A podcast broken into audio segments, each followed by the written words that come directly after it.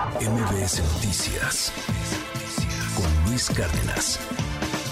Esta mañana le quiero agradecer enormemente al autor de esta investigación, el reportero de El País, Cedric Raciel. Cedric, qué gusto saludarte, muy buenos días. Hola Sheila, no, qué, qué gusto para mí estar aquí contigo, gracias por invitarme a tu Oye, pues por favor cuéntanos en resumen lo más importante que encontraste al revisar, pues cientos, cientos de documentos judiciales, de hacer entrevistas, de seguir toda una pues línea de tiempo seguramente para pues reconstruir parte de esta entramada. Sí, bueno, este, yo creo que tú lo, lo resumiste de una manera este, excelente.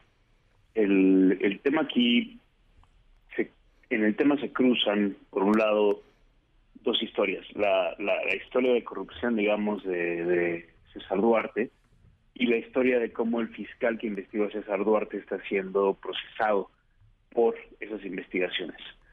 Pero hay un resumen muy claro, eh, es la historia de cómo un perseguidor se convierte en perseguido en, en este caso. ¿no? El, se trata de la historia del fiscal, ex fiscal, Francisco González Arredondo, que fue detenido en Chihuahua por el gobierno de, Maru Campos, este, y ahora está siendo acusado de que varias de las declaraciones por las que César Duarte y varios exfuncionarios de Duarte están siendo procesados se obtuvieron por tortura psicológica. Digo, no hay que pormenorizar, no hay, no hay que más bien minimizar el, el tema de la tortura psicológica, es cierto, me han dicho a mí los, los abogados que claramente una persona puede ser obligada a declarar en su contra, digamos, eh, lo sabemos, también en este país ha habido casos recientes de personas que son inculpadas eh, con base en declaraciones obtenidas por tortura, de que se inculpen, digamos, en algunos casos, en algunos, en algunos delitos que no cometieron. Por eso no hay que minimizar el delito, ¿no? Pero en este caso, lo que lo que hemos ido encontrando es que pues hay eh, personas que son exfuncionarios que trabajaron con Duarte que declararon contra Duarte también en, en su momento entre 2017 y 2000, 2019 ahora mismo esas personas están están retractándose digamos las declaraciones están diciendo que se les que se les presionó digamos que se les torturó para para, para, para hacer estas declaraciones.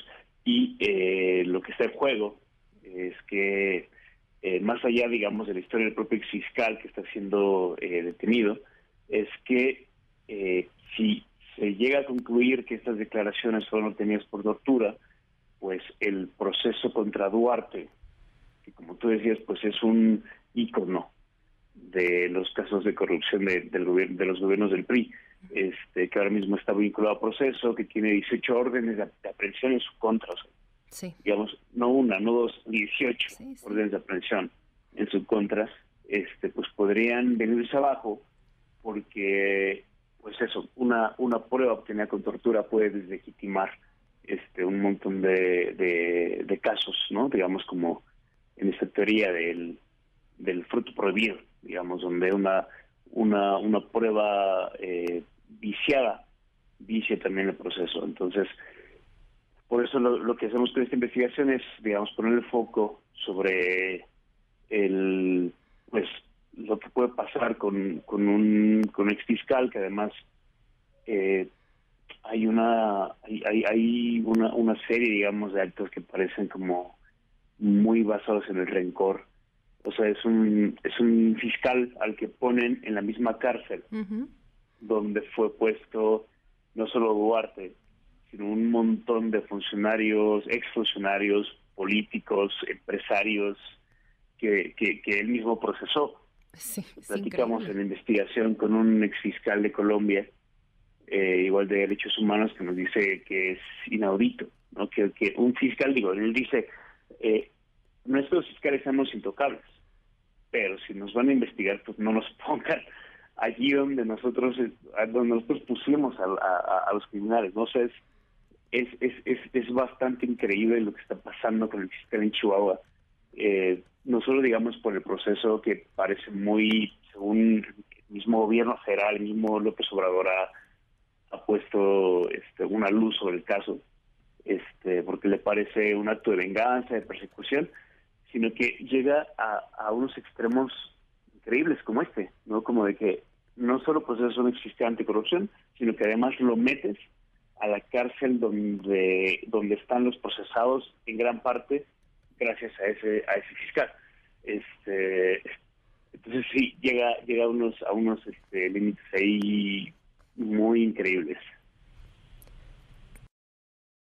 Más, creo yo, y destaco mucho una parte de, de, tu investigación sobre los testigos. Me parece relevante porque entiendo, eh, corrígeme si me equivoco, eh, ¿son de identidad reservada dentro del proceso?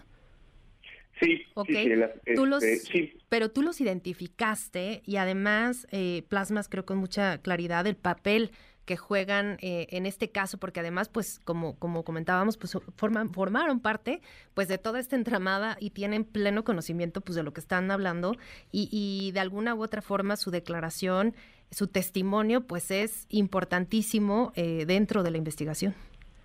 Sí, eh, te digo, es, de lo curioso del caso. Son eh, el denunciante, hay, hay un denunciante y cinco testigos que sustentan esta nueva acusación de la Fiscalía de Chihuahua. Eh, pues son personas que si nos vamos hacia atrás, las seis personas que lo denuncian son exfuncionarios de la Secretaría de Hacienda de Duarte. Eh, estos exfuncionarios en su momento testificaron eh, con la fiscalía en los tiempos de Javier Corral, pues cómo participaron en, los desvíos. O sea, el, gobierno de, Duarte fue uno de los más más corruptos del gobierno, de los gobiernos En su momento, tú recordarás, Sheila, pues hablábamos de, de los Duartes. Sí. Había un César y un Javier Duarte. Sí. Y estaba por otro lado también en esta generación de los nuevos gobiernos del PRI, pues también este eh, Roberto Borge, ¿no?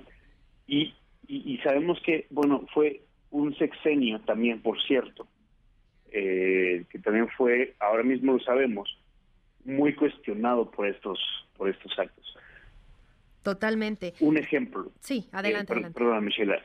Un ejemplo. el gobierno de Duarte fue, fue cachado en 2017 por una cosa que se llamó la Operación Zafiro. Para allá iba justamente. sí, claro. En 2016, el gobierno de Duarte, en contubernio con la Secretaría de Hacienda Federal, que encabezaba Luis Videgaray, y el PRI, que encabezaba nada más y nada menos que Manlofredo Beltrones, triangularon 250 millones de pesos que pasaron de Hacienda Federal al gobierno de Chihuahua y de ahí al PRI para financiar campañas políticas en esa elección. Así es. Eh, estos funcionarios, muchos de esos funcionarios testificaron y dijeron, contaron cómo se les pidió desviar ese dinero, ¿no? Como cada uno tiene una función. Era, por un lado, revisar las empresas fantasma, elaborar los contratos eh, falsos, firmar documentos, ir por el dinero. Entonces, en su momento estos, estos funcionarios, estos exfuncionarios contaron a detalle cómo básicamente pues consumaron el desvío. O sea, hablamos mucho los periodistas en abstracto de ese desvío de dinero, no sé qué, bueno, estos desvíos los hacen personas. Suceden porque hay una cadenita de funcionarios que hacen un trabajo que básicamente concreta los desvíos. Estos funcionarios lo hicieron. Y esos funcionarios lo testificaron. Y estas investigaciones que hizo la Fiscalía no solo están sustentadas en los testimonios de esos funcionarios, tienen los contratos, las facturas y demás. Y ahora, es, lo, es, lo más curioso en caso, ahora estos funcionarios dicen, pues, que no es cierto. Y no solo que no es cierto, sino que además fueron presionados por esto. La misma gobernadora ahora, de Chihuahua, Manu Campos, en su momento fue implicada en estos testimonios de corrupción, en lo que se llamó la nómina secreta. Eh, según estos testimonios, Duarte tenía una caja chica de la que sacaba dinero y le pagaba a políticos, a sindicalistas, a periodistas, a empresarios. Y la misma Maru Campos, según estas investigaciones por las que fue procesada, fue vinculada a proceso, y hizo campaña vinculada a proceso.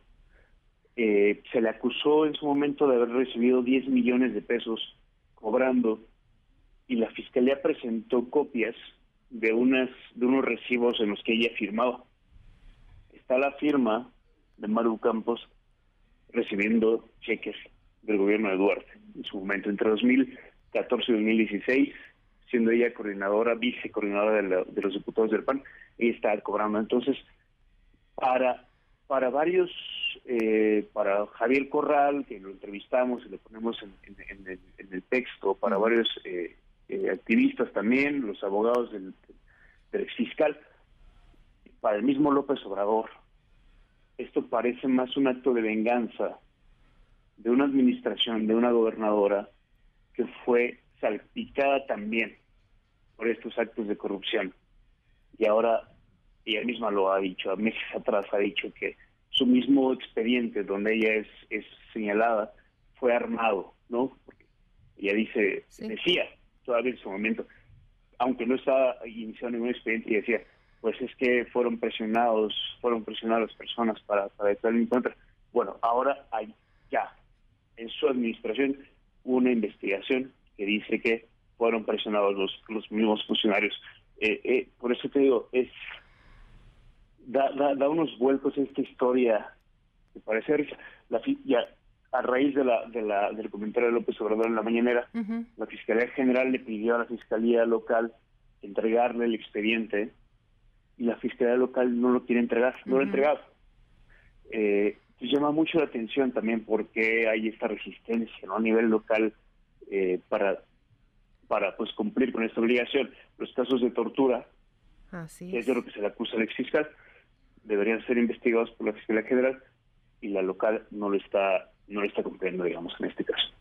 Sí, es que son eh, muchos detalles, son muchos muchos datos. Justo esto que comentabas de, de, la operación Zafiro y que bueno, pues el propio Corral cuando cuando crea esta pues comisión, pues sí, para investigar todo lo que, lo que eran actos de corrupción en el pasado, pues sí dio estos resultados y pues ahora eh, a través de esta investigación que, que, nos compartes, bueno, pues se da, se da a conocer cómo da este vuelco. Y también otro punto que me pareció relevante fue el protocolo de Estambul que implementó este Centro Iberoamericano de Formación en Derecho Internacional y Derechos Humanos, que pues de alguna forma la defensa de, de eh, se me fue, de González Arredondo, eh, pues estaba, pues de alguna forma, pues eh, poniendo un poco entredicho, ¿no? O, pues desconfiando un poquillo. Sí, sí, digo, eh, la, defensa pues menciona que esta organización, en principio, pues que no tendría, no tiene facultades, digamos, para expedir un, un, protocolo de Estambul. más allá de eso, la defensa dice que, mire, esta, organización eh, se constituyó en 2017 y entre sus objetos sociales no tiene, pues, expedir protocolo de Estambul. Digamos, no seamos tan, tan exigentes. No probablemente no haya una organización que se constituya para hacer, para eso. Pero lo que sí es relevante de lo que comenta la, la defensa es que de los cuatro especialistas que esta organización eh, contrata, digamos, o trae para hacer el protocolo de Estambul.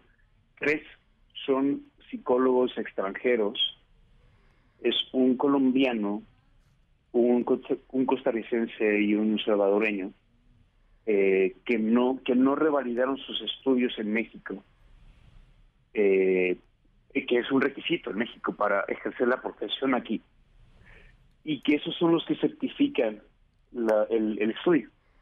O sea, parece un detalle menor, pero pero eso, o sea, es probablemente si eh, los, los abogados lo, impugnan, digamos, que este resultado se use como prueba en el juicio de González Redondo, pues es probable que también eh, es esperable que un juez pues también lo eche atrás, porque eso es un, es un, es un trabajo profesional del que los autores no tienen, digamos, permisos básicamente para, para legitimarlo en, México. E, e, estos eh, especialistas, pues, entrevistaron a los al denunciante y a los testigos y pues corroboraron que hubo tortura psicológica, que lo, lo que denuncian los, los, los, los, perdón, la redundancia, los denunciantes contra el fiscal, pues es que eh, cuando ellos estaban testificando contra Duarte y, varios exfuncionarios, pues que eran encerrados eh, por largas horas, que no se les daba agua, que no se les dejaba ir al baño, no se les dejaba comer, que les gritaban, que les que los ofendían, que los amenazaban con ir a la cárcel, ¿no? Y entonces ellos desarrollaron, este, pues, eh, depresión, este, estrés, eh, tuvieron alteraciones de sueño, que hablan ahí de que pues su mismo círculo familiar se rompió, que cuando veían una patrulla tenían taquicardias.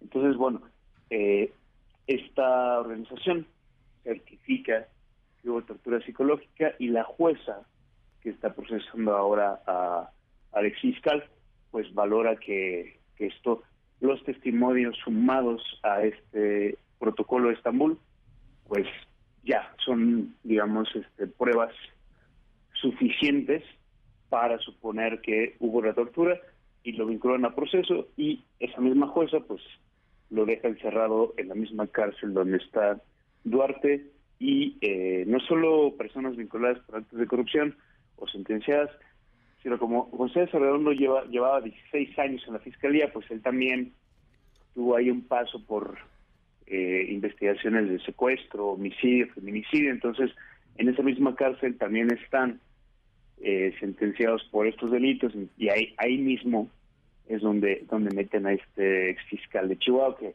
es un caso icónico para, para poner atención, porque se siente un precedente sobre la persecución de los delitos de corrupción y lo que le puede pasar a un investigador cuando llega una nueva administración que fue rosada también por esas investigaciones. Pues muy importante esta, esta investigación, Cedric Raciel, reportero del País México. Te agradezco mucho que nos hayas tomado la llamada y por supuesto seguimos atentos al caso. Muy amable, muchas gracias. muchas gracias a ti por la invitación. Muy buen y saludos también a, la, a tu audiencia. MBS Noticias con Luis Cárdenas.